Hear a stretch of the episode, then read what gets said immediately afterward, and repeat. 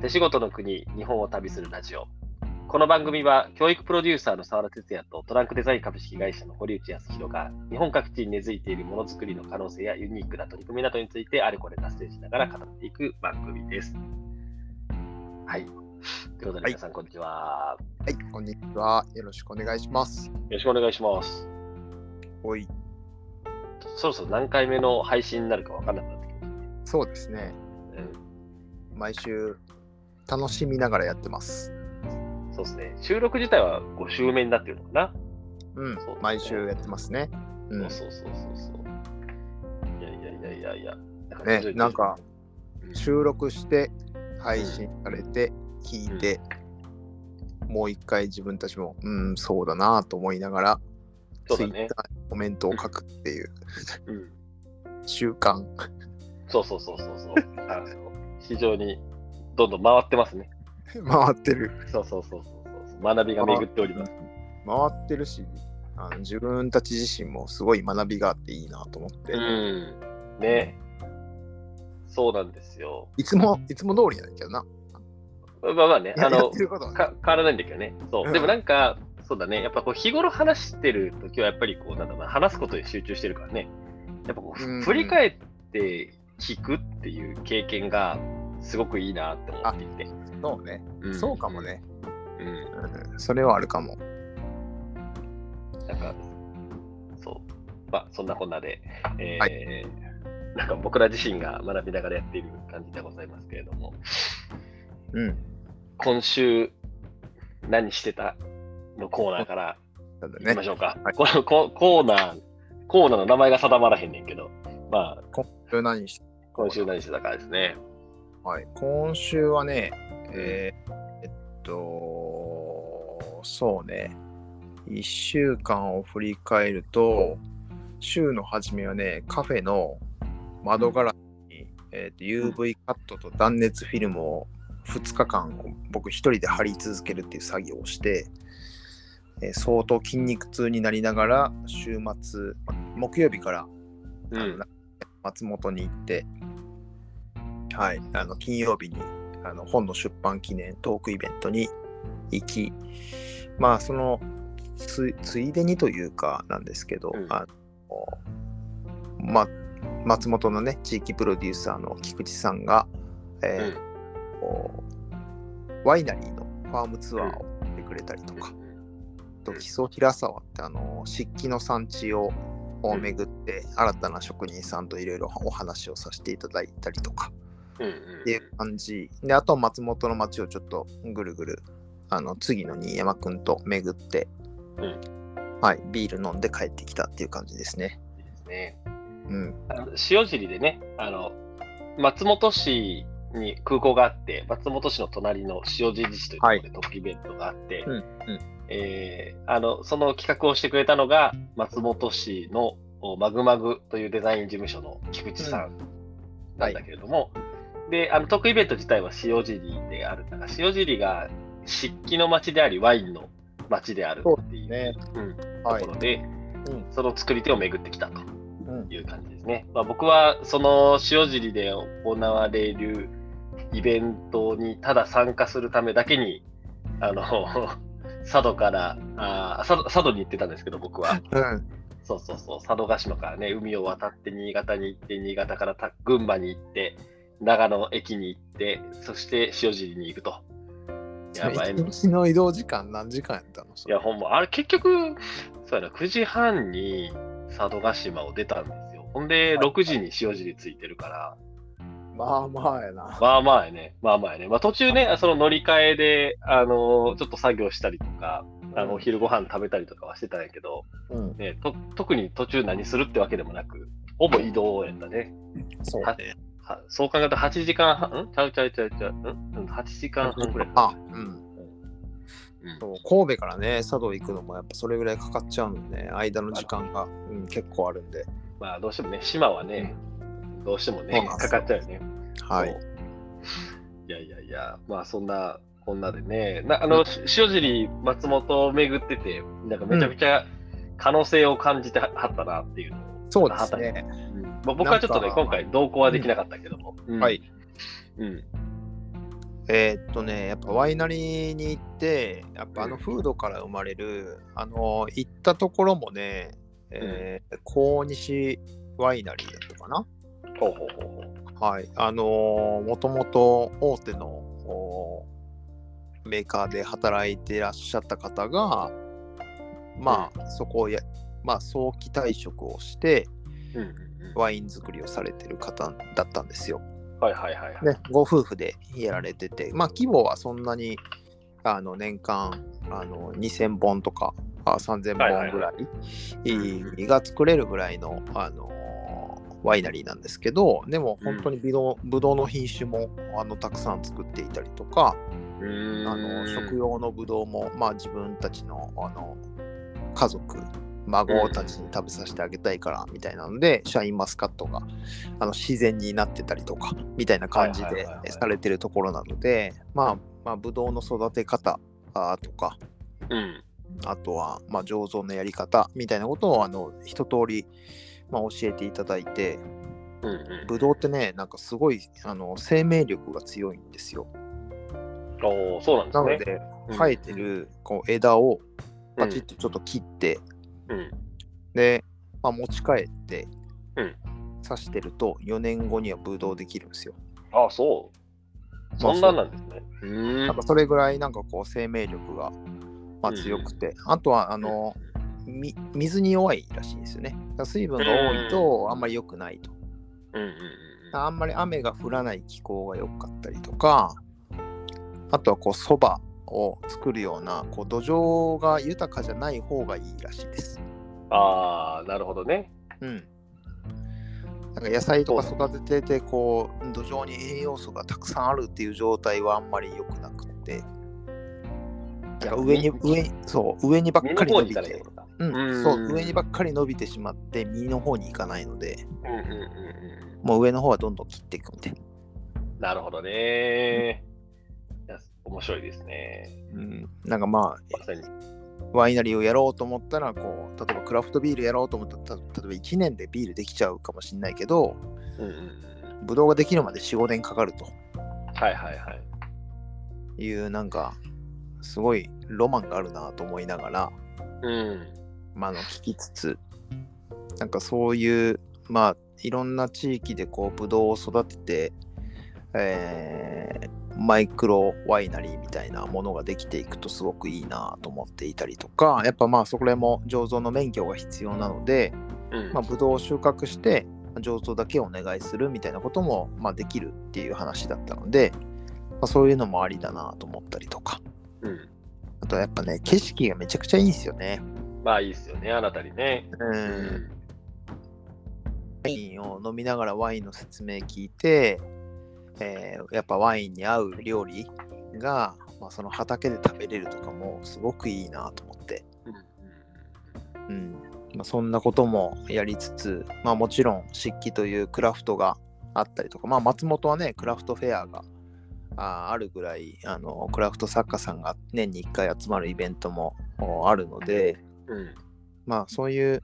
なんかアートとかものづくりみたいなことがにもまあ根付いてる地域えーではそもそもあるのかなと思いつつうんうんとはいえ基礎湿気という、まあ、湿気のあの執行町っていうあの通りが町があるんですけどあの、う建築めちゃくちゃいいんですよね。うん。そうですね。あのー、重要、うんなんだ、充電圏か。うんうんうんに登録されている産地としては、あの、木曽平沢とね、あと有松。有松絞りの有松。うんうん。有松もいいよね。いいよね。うん。だからものづくりでそうそうね、街並みと一緒に残ってるっていう意味では。ああ、だから有松とね、なんか似た課題があるかも。あの、うんお祭りの時にはめちゃくちゃ人がいるんだけど、それ以外全くいないっていう。そうね。うん。だうんものづくりをする街だからね。基本的には、これまではどちらかっていうと、外に、作ったものをね、街の外に出していくっていううん、街だったから、うん。来てもらうって言っても、その商いをする相手ぐらいしか迎え入れるうん、場所ではなかったんだろうなとは思う。うん。まあでもそういう意味では兵庫県のあの丹波の本田町っていうねあの、うん。丹波焼きの産地も陶器祭りの時はめちゃくちゃ人いるんだけど、うん。まあ普段はいない。でも工房兼ショップをみんな持ってるっていう状態、うん。うんまあ、ショップを構えてるにもかかわらずまあ普段はちょっとこうあんまりこう人がいないんだけどイベントの時にはすごくいるっていう状態、うん、ではあってでもこうなんだろうな。まあやり方次第ではもちろんあるんだけどもあの課題としてはなんか職人さんとかまあ作り手の温度感、うん。まあ、どこの産地もあると思うんですよ。うん。僕たちはこう、こういう街で、なんかこうこの地域を盛り上げていきたいって思ってる人たちと、うん。いやいや、もう今食えてるからいいんだよっていう人たちと、うん。うん。で、でも誰かが目立つと、こう、ちょっとこう嫉妬されるとかさ、うん。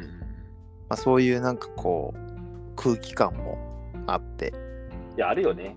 うん、なんか、うん、あの、産地、特にああの人たち、その組合としてやってるじゃないですか。だから、うんうんうん。お互い言うてライバルですからね。うん、そうなんですよね。で産地ごとに結構やっぱ役割ってあって、基礎漆器とかだと、あの中山道沿いっていうこともあるけれども、いろんな旅館さんに対して漆器を提供するみたいなのが多いらしいですよね。なんで、そのどこの旅館さんと取引するのかとかも、うん。おそらくお互いにこう取り合ってたところがあるだろうから、そうですね。うん。まあ、なかなかね、やっぱそこでこう出る杭は打たれるだろうし、うーん。なんか一体化しているんだけれども、うん。あのそれは別に基礎基礎平さだけの話じゃなくて、どこの組合見ててもそうなんですけど、そうん。うんうんうん、なかなか組合全体でってあの動けてるところっていうのは少ないうん感じがしますよね。うん、そうですね。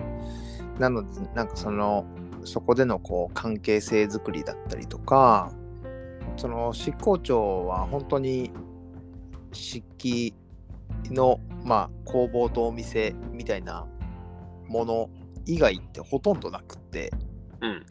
例えば、こう、歩きながら、あーランチしたいなと思ってもご飯食べるところがなかったりとか、うんこうこう美味しいコーヒー飲みたいなと思ってもなかったりとか。うん。そういう意味でこう街をこうシムシティみたいに見ていくと足りないピースが結構あるんですよね。うん。そうですね。うん。ん。だからそういう意味ではなんかこうやり方、うん。まあ、そういう若くて、えー例えばコーヒーの焙煎をしてますとか。なんかチョコレートをカカオから作ってますとかうん。っていう人たちがあそこにポコポコこう空いてる空き家に入り出すとあの街すっげえ変わるんじゃないかなとか、まあ、なんかそんなことをこう思いながらあの景色もね建築がもうめちゃくちゃいいので、うん。まあ、そういう意味ではこうまだまだこう移住をする人だったりとかあー街全体のこう漆以外でもこううん魅力をね、うんえー高めて人を呼べるポテンシャルみたいなものがすごくあるんじゃないかなと。いやしかもポテンシャルだらけでね、うんその駅近いじゃないですか。そう。だし、あの、まあ、これまでって結局産地って、その分業制の中で、広い意味での分業制の中で物を作るだけっていう場所だったところがほとんどだから、さっきのうん丹波もそうだし、あと、うんうん名古屋のね、有松も、隣の鳴海が宿場街で、有松はやっぱりずっとその産地なんですよね。だからはいはいはい。あの飲食する場所であったり、こう宿泊できたりする場所ではないっていうのが、これまでの町としての役割うんで、でただまあそういったオリジン、起源に当たるであったり、そこに根付いているディープな文化を楽しむっていう観点でいうすごいポテンシャルがあって、うんで、あの、し木曽平沢とかもそうなんだけれども、例えば松本と、えーあと奈良井宿っていうのがやっぱ隣にあるわけですね、こう宿場街そうですね。うんでそこはもうあの圧倒的に人を呼べてる場所なわけじゃないですか。うんそうなんですよね。だそこから足を伸ばしても、このあの全くないところから足伸ばしてもらうと、やっぱりすごい難しいと思うんだけれども、うん。中山道という、こう、あの、今も人が往来している道があって、で、木曽平沢をね、挟む形で人が訪れてる場所があるので、うん。あとは、やっぱりこう滞在してもらえるようなその体験っていうのをどういうふうに作っていくのか。まあ、こういうなんか産地ってね、たくさんまだまだあるから、こうなんか可能性の宝庫みたいな、そうなんですよなんかそ。のね、感じはしますよね。うん。うん。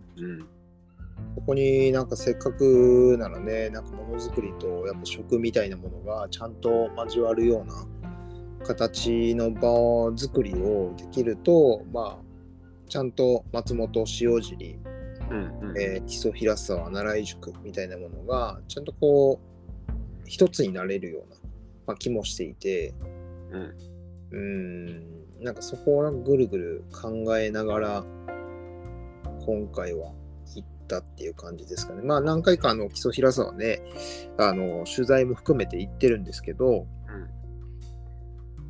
うーん。なんか今回みたいにしっかりとその課題に向き合いながら考えるみたいなことはなんか今までしてなかったなと思っていて。うん。で今回はもうがっつり産地を見るっていう感じで行ったので、まあ、そういう意味ではあのすごいポジティブに、まあ、いい意味であの課題を見ることができて、うん。あこうなったらいいんじゃないかなとかっていう未来がなんとなく見えた感じではありますね。うん。うん。ううんん。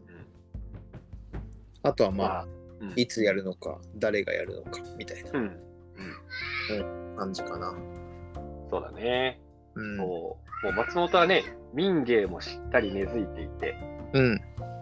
塩尻のワインと、まあ、まあ、それまさにね、さっきの話はテロワールの世界ですよね。そうですねその土地の風土があるからこそ、そうなんですよね。あそこどれぐらい前からワイン作ってんだろうって、130年ぐらい前からやってるんですよね。おーうんあそんなに歴史あるんだって、ちょっと改めて、うんうんもちろんね、ヨーロッパのワイン作りの歴史に比べると、もう、あの、うん。日が浅いにも程があるっていううん状況とはいえね、130年間あの土地に根ざしてやってきたっていうコンテンツがあって、そう。なんかうん、うん。まあでも澤田さんはね、あのお酒あんまり飲まないのであれなんですけど、あんま最。近は、あ全くね、うん、あのやっぱりナチュールってナチュラルワインがすごく流行っていたりとかするんですよね。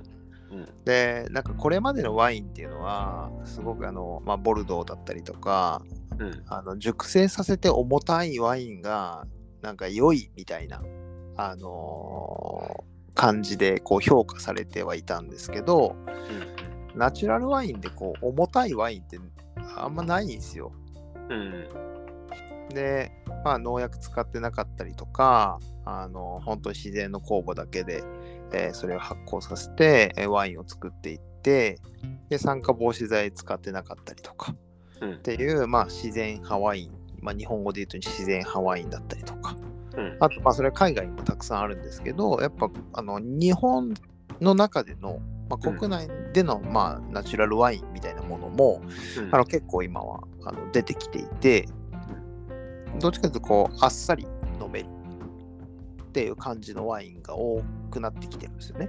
うんで、えっと今までこう国産ワインってあのあっさりすぎるからなんかワインとしてはなんか物足りないんだよねっていうのがなんかみんなが思ってるワインだったんですよ。うんまあ、ワワイン好き、かそうそうかつてのワイン好きの人たちのイメージそうそうそうですね、それはね。うんでもななんか時代がそのナチュラルワインが今こうブームになってきていてとかってなってくると結構ねあの日本のワインがあー射程圏内というかうん認められるような状態が徐々に出てきているなと思っていてそれも可能性だと思うんですよね。そうですね。うん。であえてなんかこう樽で寝かせて何年ものって言って重くわざとするんじゃなくて超フレッシュな状態でまだなんか微炭酸残ってるぐらいで出すみたいなのはもうすごいいいんじゃないかなと思ってうんなんかそれを畑で飲めたりとかするとね、ぶどう畑見て最高だと思うんですよ。うん、そうですよね。まあ逆にね、あのーさっきの、えーボルドーの話だったり、シャンパーニュでしたっけ？そういうところでも、まさに、その、ワイン農家さん、まあ、ブドウ農家さんであり、うんうん。ワイン醸造家の、実際に場所に訪れて、うん。えーその話をいろいろ聞いたりとか、その作ってらっしゃる方々のご自宅に招かれながら、ワインの飲み比べをするみたいな。なんかそういったメニューがめちゃくちゃコロナ前はうん。評価されてたみたいな話もあるんで、そうですね。まあねまあ、そういった文脈の中でそのテロワールみたいなものに対する、うん。あの評価が高まったんだと、お酒飲まない僕は、なんかちょっとこう客観的に見てたうんんだけど、そう、だからそこの土地性というのかな、なんかサイトスペシフィックなこの要素をなんか味わう体験するみたいな感じで言うと、うんまあねね、今までとはちょっと違う物差しができてきてるだろうし、うんうん。そこってやっぱりローカルクラフトっていう観点で言うとね、こうやっぱこう、そう。工芸とかとの相性というか、なんかつせつながりがありますよね。うん。まあやっぱりね、そういう文脈、やっぱ好きなんやなって再確認しました。あ、自分がね？そうそうそうそう。やっぱりあんだけブドウ、暑い中ね、ブドウの畑にずっと入って、まあ話しながらもこう雑草をちょっとむしりながら、こう、うんね、説明、このブドウの品種はどうとか、うんでこうやってあのブドウの品種が違うからこそ収穫期をちょっとこうずらしながらねとかうんうんみたいなことを聞くとうん。うんいやーいいなーと思って。なるほどね。うん。やっぱそそうだね。いや、なんか今日はですね、まあ、ちょっとこの話の流れの中で、まあ、その地域を編集するっていうことをやっていく。今、今まさに話をしてきてるので、そのまあ、ブドウの話もあれば、まあ、うん。松本っていう町、あるいはうん。木曽平沢とか奈良井っていう町並み、そこにある基礎漆器っていうものづくり。まあ、こういった、これまで結構バラバラだった要素を、まあ、どういうふうに、まあ、それは形としてはツーリズムっていう形になるかもしれないし、メディアっていう形になるかもしれないし、プロジェクトはいろいろあるんだけども、はい。まあ、どういった形でこういったものを、おつないでいくことで価値を生むか。これってまさにこう編集するってことだと思うそうですね。ただつなぐだけじゃなくて、はい。あの価価値が生まれるようにつないでいくっていうことが、産地の編集、地域の編集っていうことなんじゃないかな。うんうんうんだからそういうことを考えていくときに、どんな着眼点で物事を見ていくのか、みたいな話がね、うん今日はできればいいなと思って。て、だ今、はい。今の話、その1個目の良さなんだろうなと思ってて、うんうん。自分の好きみたいな、自分が好きであると。そうね。なんかこう、うん。ついついこういう目線で見ちゃうし、なんかそこでのめり込めるものたちがそれぞれあるから、そこでつなぐっていう、なんかこれは一個視点としてあるよね。そうですね。あとなんかまあなんだろう。こうジャンルを問わず知識量みたいなものはやっぱある程度必要だと思うんですよ。うん。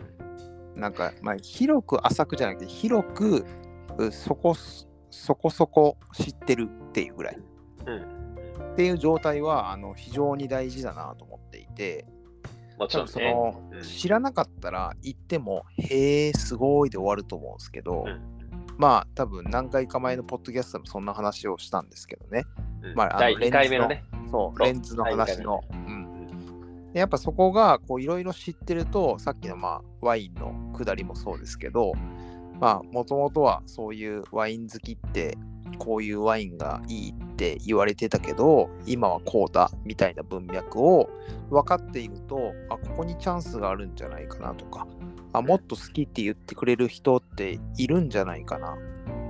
でその仮説が例えばあそこにちゃんと届けることさえできたらファンはできるかもしれないなとか、うん。いいなって思ってくれる人増えるんじゃないかなっていう、えっと、話を聞きながらもそんな仮説をずっと頭の中でぐるぐるしてるんですよ。まあそうだよね。まあそれもめっちゃ大事だよね。今の話の中で言うと、やっぱ誰に届けるかっていうところが結構ポイントになってくると思ってて、あの、そこをなんか新しい視点で、えーその誰に届けるのかっていうことを決められるか。うんつまり、あの、もう東京にいる人たちで、結構ワイン愛好家の人たちでもうすでに塩尻に訪れてる人たちってたくさんいるわけですよ。はいはいではい。塩尻ワイン祭りみたいなことやると結構なお客さんがすでにいらっしゃってきていて、それだともうなんか、あ新しい関係性ってそこに生まれられないわけなんだけれはいども、はいはい。まあその、今のワインの、おー愛を、なんかこう、愛好する人たちのトレンドのお変化みたいなものを,、踏まえたときに、まあそれは新しい顧客像がいるんじゃないかみたいなものも、うん多うん。分見出しうると思うし、うん。そこから一歩突っ込んで、うん。えーそういう人たちって、うん。ワインだけじゃなくって、もう少しこういう側面でつないでいけば、うん。あひょっとすると工芸の話であったり、うん。えーあるいはその街並みの話だったり、で、うん。ワインの話だったりっていうのを、うんこんな人たちだったらなんか楽しん、喜んでくれるんじゃないか。まあ、それが一つ、自分だったらっていう目線もあるだろうと思うんけどそうです。ね。うんうんうん。そう、あとなんか、まあ、山梨もね、ワイン、あの甲州はワインがあったりとか、まあ、同じ長野でも、おオブセとかうんもあのワイナリーが多かったりとか、っていう、まあ、その密集してワイナリーがある、まあ、新潟もあるしとか、うん。っていうのを比べたときに、あ、ここの独自性って何なんだろうなとか、みたいなことも、まあ、次のこうリサーチにをしてみたりとか、うん。まあその中でこう、あ、ここはなんかワイナリーもあるし、うんまあ、ものづくりもあるしとか、他の地域と違うポイント、うん。あとはこう、ワイン以外も何が楽しめるのか、ここに来て。うん。うん。ワインだけでいくと、ワイン好きな人にもうなんか限定されちゃうじゃないですか。そうだね。うん。とか、あと、そんだけこう、素材にこだわってる人たち、うん。えーっと、その農家さんから話を聞いて、で、醸造のやり方がどうこうとかっていう、なんかそういう流れを知りたい人たちって、じゃあ、ワイン畑でもうなんか焼肉のタレで焼肉焼くようなバーベキューが嬉しいですか？みたいな。うん。なんかそうじゃなくて、で、なんかついでに近くの農園行って、野菜もぎ取って、うん。で、地域の食材で、なんかその、ちゃんとワインとペアリングした料理がしっかり食べれるみたいなことがうん。最高に満足度高いわけじゃないですか。うん。なんかそういう、あの、こういうの好きだ、好きな人はこういう属性だろうな、みたいなことも含めて、なんかそこをちゃんとしっかりとこうターゲット、ターゲットにするというか、まあそういう人たちに伝えていくっていうのが、なんか、ね。うん、いい、あの、引き合わせなような気がしますね。うんですね。多分、なんか、結構大事になってくるなと思ってるのは、その、まあ、うんワインの話だけで言うと、相当結構いろいろやってきてると思うんですよ。で、うん、うん、うん。重要なのって、あの、堀内くんがトラックデザインとしてやってきてるように、その兵庫クラフトっていうような形で、うん練習をしてるわけじゃうん、ないうん、ですか。ああいう形で、あれって実はなんかあまり誰もやってこなかったやっぱり編集の仕方だからこそ、うん、う新ん、新しいやっぱり関係性が生まれてるわけですようん、うん、うん、うん。で編集って結局、物との新しい関わりを生むっていうことをやらないと、価値を生まないだろう。うん、うん、うん。でまあ、いかに、まあ、今回のね、あの、たまたま、あの、ちょうど先週お互い一緒にいたので、まあ、うん。ホットトピックとして、うん。塩塩尻松本、信州松本平の話をしているんだが、うん。まあ、そこを、おまあ、兵庫クラフトっていう形でやっているように、うん。いかになんかこう、あの、これまでにない形で、こう、繋いでいって価値を生むのか、みたいなのがすごい大事なんだろうなと思っていて、まあ、今、別にそこはちょっと具体的な、あのー対象として、塩尻松本の話をしているところはあるんだけど、うん。なんか、まあ、一個一個掘り下げていくっていうのはもちろんやっていくと思うんですよ、今後ね。うん。ワインワインの話もそうだし、あとあのあたり、うん。有機農家さんたちもすごく多いし、飲食店もね、すごいこだわってる人たちもいろいろいるうんなんかこのあたりをこう、まあ、リサーチしていくとして、うん。なんかこう、まあ、リサーチするってそもそもどうどうリサーチするのみたいな話とかもあるし、なんかこれからもし仮に堀内君が、その信州松本平に今後もちょっとこういろいろ関わっていきながら、はい。えー地域の編集のコンセプトを考えていこうと思ったときに、うん。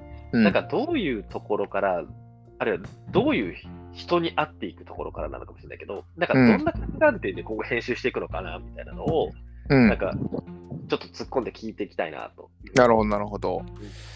基本的にはなんかこう、やっぱ生活の中で使える衣食住、うんうん。ここはもうマストなんですよね。でなるほど、ね。これをうん軸にしながら、まずは点を探していく。はいはいはい。まあ、食に関わる人たちがどういうふうに、えーどういう方々がいるのか、あーどういうことをされているのか、あーどういう独自性があるのか。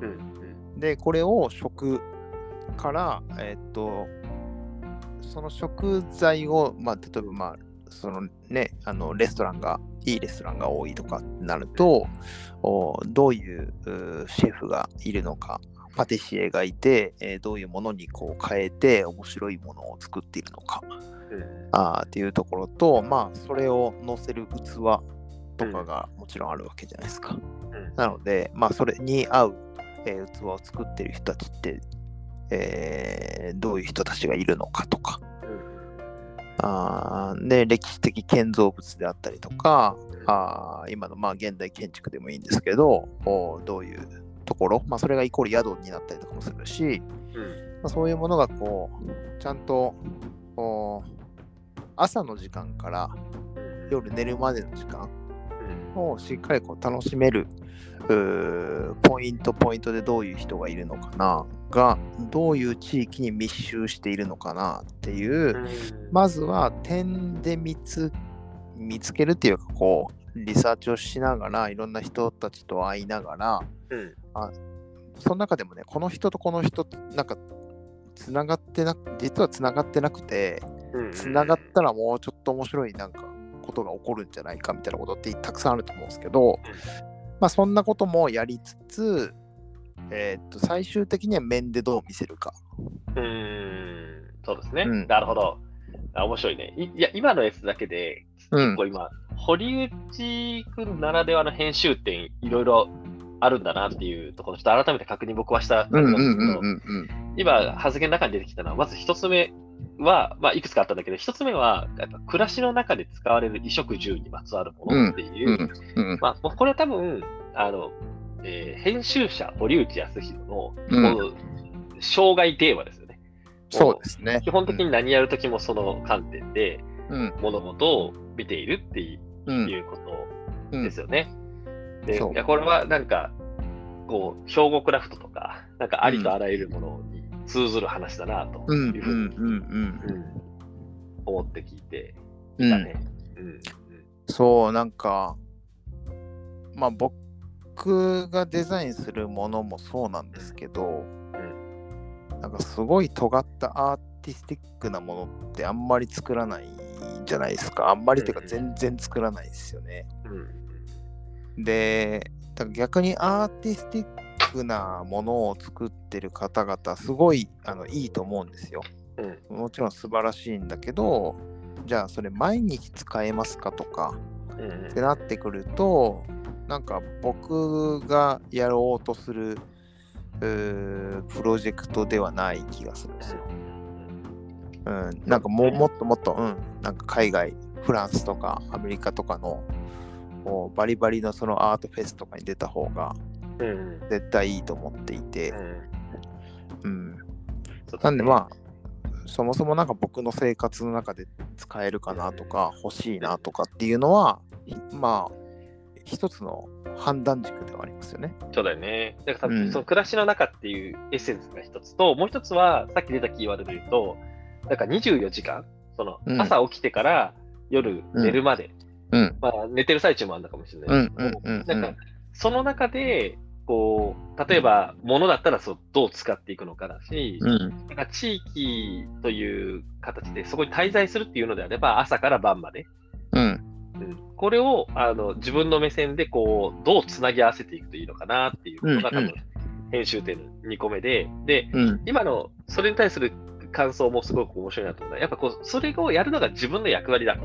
うん。あの他の人の役割もあって、自分ならではの役割は、まあ、そういうこう、まあ、アーティスティックだったり、いわゆるなんかこう、ユニークなクリエイティブみたいな、なんかそういったものではなく、あのこう、まあ、民芸とかのね、流れにもちょっと近しいところあるのかもしれないなと思うんだけど、暮らしに根ざすもの、うん。そうですね。そういったものを作っていくんだっていうことで、うん。うん、やっぱそこのなんか視点が定まっていると見え方っていうのが違ってくるのかなというようなことを思ったところで、ちょっとまずうんここまでで前半戦ってことにしましょうか。そうですね。